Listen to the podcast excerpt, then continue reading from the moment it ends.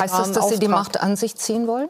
Ich kann die Macht Weg gar nicht an Ländern? mich ziehen, sondern ich kann ähm, Sie könnten dem Parlamentsbeschluss herbeiführen, wo Sie sagen, die Bundesregierung muss jetzt eine Art Durchgriffsrecht haben. Nein, das äh, würde ja Verfassungsänderungen bedeuten, für die man überhaupt gar keine Mehrheit bekommt. Das ist auch nicht mein Ansinn. So klang das gestern Abend, als Bundeskanzlerin Angela Merkel und Anne Will versucht haben, möglichst lange gleichzeitig zu reden, damit man auch wirklich gar nichts mehr versteht. Nee, Spaß beiseite. Thema waren gestern Abend im ersten natürlich die aktuellen Maßnahmen zur Pandemiebekämpfung durch Bund und Länder. Wir erinnern uns, vor einer Woche war ja ursprünglich eine Osterruhe beschlossen worden, doch die hat die Kanzlerin dann am vergangenen Mittwoch schon wieder gekippt, quasi im Alleingang. Und gestern im Interview ist auch deutlich geworden, dass sie selbst absolut nicht zufrieden ist mit der Pandemiepolitik der Landesregierungen. Ihr Hauptkritikpunkt ist dabei, dass die gemeinsamen Beschlüsse oft nicht so umgesetzt werden, wie es in den stundenlangen Treffen besprochen wurde. Was kann die Kanzlerin machen, um da durchzugreifen? Das fragen wir uns heute. Wie viel Macht hat die Kanzlerin in der Pandemie? Es ist Montag, der 29. März 2021 und ich bin Till Schibitz. Moini.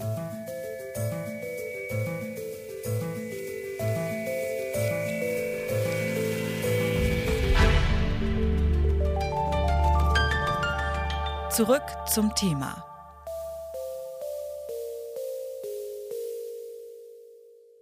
Bevor es losgeht, noch ein ganz kurzer Hinweis in eigener Sache. Falls ihr uns gerade im Daily Drive bei Spotify entdeckt habt und euch gefällt, was wir machen, dann abonniert doch gerne diesen Podcast direkt in eurer Podcast-App. Und jetzt lassen wir Frau Merkel wieder zu Wort kommen. Ich weiß jetzt wirklich nicht, ob Testen und Bummeln, wie es jetzt in Berlin heißt, die richtige Antwort auf das ist, was sich zurzeit ähm, abspielt. Die Kanzlerin ist also unzufrieden mit der Art, wie die Länder die gemeinsam entschiedenen Beschlüsse umsetzen oder vor allem, wie sie sie eben nicht umsetzen. Das hat sie am Sonntag in der Talkshow bei Anne Will auch ganz deutlich gemacht. Denn die Infektionszahlen, die steigen weiter an, ebenso die Zahl der Toten und diese dritte Welle nun zu brechen, das ist besonders schwierig, weil die Mutationen des Virus nach aktuellem Forschungsstand noch infektiöser und auch gefährlicher sind und um dagegen anzukommen, sind die Maßnahmen in den meisten Ländern laut Merkel einfach nicht streng genug. Kann sie da eingreifen? Und wenn ja, wie? Darüber habe ich mit Joachim Wieland gesprochen, der ist Verfassungsrechtler und Mitglied des Verfassungsgerichtshofs für das Land Nordrhein-Westfalen. Schönen guten Tag, Herr Wieland. Guten Tag, Herr Schäbitz. Die Kanzlerin, die wünscht sich, das hat sie ziemlich klar gesagt, dass die Länder die Notbremse und auch die anderen Beschlüsse strikter umsetzen. Und wenn das nicht geschehen sollte, dann hören wir in diesem Kontext auch öfter von der Möglichkeit, den Notstand auszurufen und damit das Handeln der Länder stärker zu lenken. Was würde denn dieser Notstand bedeuten? Dieser Notstand ist die allerletzte Maßnahme, die man ergreifen kann im Recht. Das ist kurz vor dem Bürgerkrieg. Also es gäbe davor noch andere Maßnahmen. Die Länder sind zur Bundestreue verpflichtet und das heißt, man könnte das auch vom Verfassungsgericht mit einer einstweiligen Anordnung einklagen. Also von einem Notstand sind wir meines Erachtens noch ein ganzes Stück weit entfernt. Okay, also der Notstand, der wird erstmal nicht angewendet. Deswegen schauen wir uns mal ein paar andere Optionen an, mit denen die Kanzlerin Länder unter Druck setzen könnte. Und eine davon ist die Anwendung des Bundeszwangs nach Artikel 37 des Grundgesetzes. Dazu mal eine kurze Auffrischung. Wenn ein Bundesland sich nicht an das Grundgesetz oder ein anderes Bundesgesetz hält, dann kann der sogenannte Bundeszwang nach Artikel 37 im Grundgesetz angewendet werden. Das bedeutet, dass die Bundesregierung das betreffende Bundesland zwingen kann, seine Pflichten zu erfüllen. Dafür braucht die Bundesregierung die Zustimmung des Bundesrats.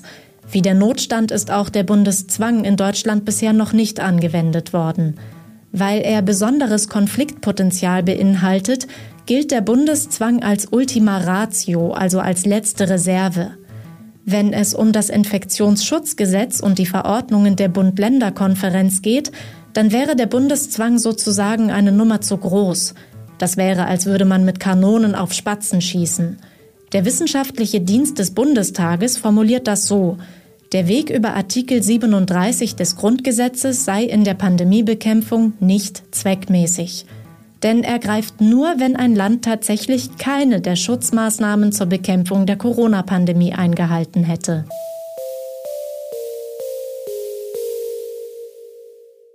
Und auch wenn dieser Bundeszwang erstmal sehr radikal ist, habe ich Joachim Wieland mal gefragt, ob der nicht trotzdem auf das Infektionsschutzgesetz angewendet werden könnte. Der Bundeszwang könnte angewendet werden, ist aber auch eigentlich ein letztes Mittel. Also Zwang ist etwas, was im Verhältnis zwischen Bund und Ländern in einem Rechtsstaat nur ganz ausnahmsweise ausgeübt äh, wird. Außerdem müsste man dann zunächst Rechtspflichten begründen. Und das, was die Kanzlerin und die Ministerpräsidenten in ihren Treffen vereinbaren, sind politische Vereinbarungen, die die Länder dann erst in rechtliche Wirkung setzen. Von daher können sie noch nicht mit dem Bundeszwang arbeiten, weil der nur zulässig ist, wenn die Länder gegen Rechtspflichten verstoßen. Also Notstandsverfassung, Bundeszwang, das sind so die Worte und Phrasen, die jetzt erstmal aufgetaucht sind, weil es sehr, sehr radikal ist.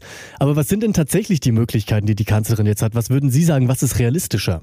Realistischer wäre, mit einem Bundesgesetz zu arbeiten und das, was bislang die Länder jeweils für sich in ihren Rechtsverordnungen machen, vom Bundesgesetzgeber im Bundesgesetz festlegen zu lassen. Und das würde sofort alle binden. Aber es hat natürlich den Nachteil, man müsste den Bundestag damit befassen und auch den Bundesrat, weil es ein zustimmungsbedürftiges Gesetz ist. Das ist ein wirksames Instrument, aber es ist ein mühseliger Weg zu gehen. Aber einfache Wege gibt es in diesem Fall wahrscheinlich auch nicht, oder? Solange es nicht ausreicht, politische Übereinkünfte zu treffen, und das kann man ja nach den Erfahrungen der letzten Woche äh, bezweifeln, ist es sehr schwierig für den Bund durchzuregieren. Unser Bundesstaat legt gerade bei der Bekämpfung von Seuchen ein hohes Gewicht auf die Zuständigkeit der Länder. Und die sind nun mal selbstständige Staaten. Sie können sich politisch verpflichten. Aber solange der Bundesgesetzgeber nicht tätig wird, sind die Länder in der Umsetzung der Beschlüsse rechtlich frei. Dann kommen wir mal auf diesen Punkt mit den Gesetzen zu sprechen. Also eine Sache, die die Kanzlerin gestern Abend auch selbst ins Spiel gebracht hat, ist das Infektionsschutzgesetz. Mal kurzer Recap dazu. Das wurde ja bisher schon dreimal an die aktuelle Pandemielage angepasst. Aber ansonsten wird ja die Corona-Politik vor allem mit Hilfe von Verordnungen und nicht von Gesetzen gemacht. Deswegen die Frage, ließe sich eventuell sogar über dieses Infektionsschutzgesetz zum Beispiel sowas wie ein bundesweiter Lockdown, mal hart gesagt, auch anordnen wirklich? Das wäre wohl der Fall. Dann müsste man das Bundesinfektionsschutzgesetz tatsächlich entsprechend ändern. Dazu müsste der Bundestag tätig werden und der Bundesrat müsste zustimmen. Das dauert normalerweise Wochen, aber wenn das Parlament und der Bundesrat wollen, kann man das auch in wenigen Tagen machen. Und dann könnte man so einschneidende Maßnahmen beschließen. Man könnte auch äh, nicht ins Gesetz selber die Regelungen aufnehmen, sondern man könnte die Bundesregierung ermächtigen, Verordnungen zu erlassen. Dann wären in Zukunft das nicht Länderverordnungen, sondern der Bund würde die Verordnungen erlassen. Dazu ist aber die Zustimmung des Bundesrates erforderlich. Also man braucht immer die Länder, im Bundesrat dann nur noch eine Mehrheit der Länder und nicht jedes einzelne Land. Wie realistisch würden Sie die Möglichkeit einschätzen, dass es dazu wirklich kommt? Wenn die Kanzlerin an dem, was sie gestern Abend gesagt hat, festhält und sagt, sie lässt das nicht so weiterlaufen, wird ihr kein anderer Weg bleiben, als sich an den Gesetzgeber zu wenden und auf eine Zustimmung im Bundesrat zu hoffen.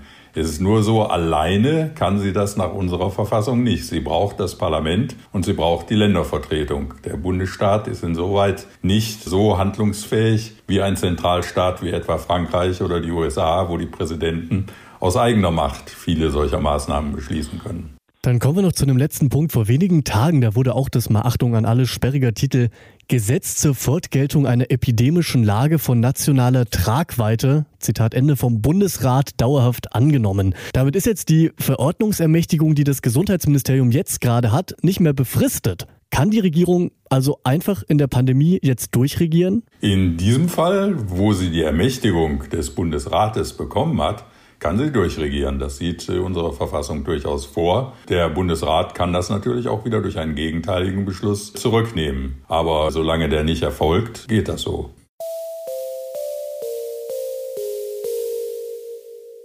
Also, die Kanzlerin hätte in der Pandemie theoretisch gesehen verschiedene Optionen, um sich über die Länder hinwegzusetzen. Aber ein Bundeszwang oder auch ein Notstand wären angesichts der dritten Welle noch ein zu radikales Mittel, so sieht es der Verfassungsrechtler Joachim Wieland. Viel einfacher wäre es deshalb, wenn die Länder sich an die Vereinbarungen, die ja in stundenlangen Diskussionen getroffen wurden, auch wirklich halten würden. Soweit, das war's von uns für heute. An dieser Folge mitgearbeitet haben Eva Manegold, Sarah Marie Plikat, Irene Schulz, Anton Burmister, Tobias Hausdorf und Rabea Schlotz. Chefin vom Dienst war Esther Stephan und ich bin Till Schibitz. Bis zum nächsten Mal. Macht's gut. Zurück zum Thema vom Podcast Radio Detektor FM.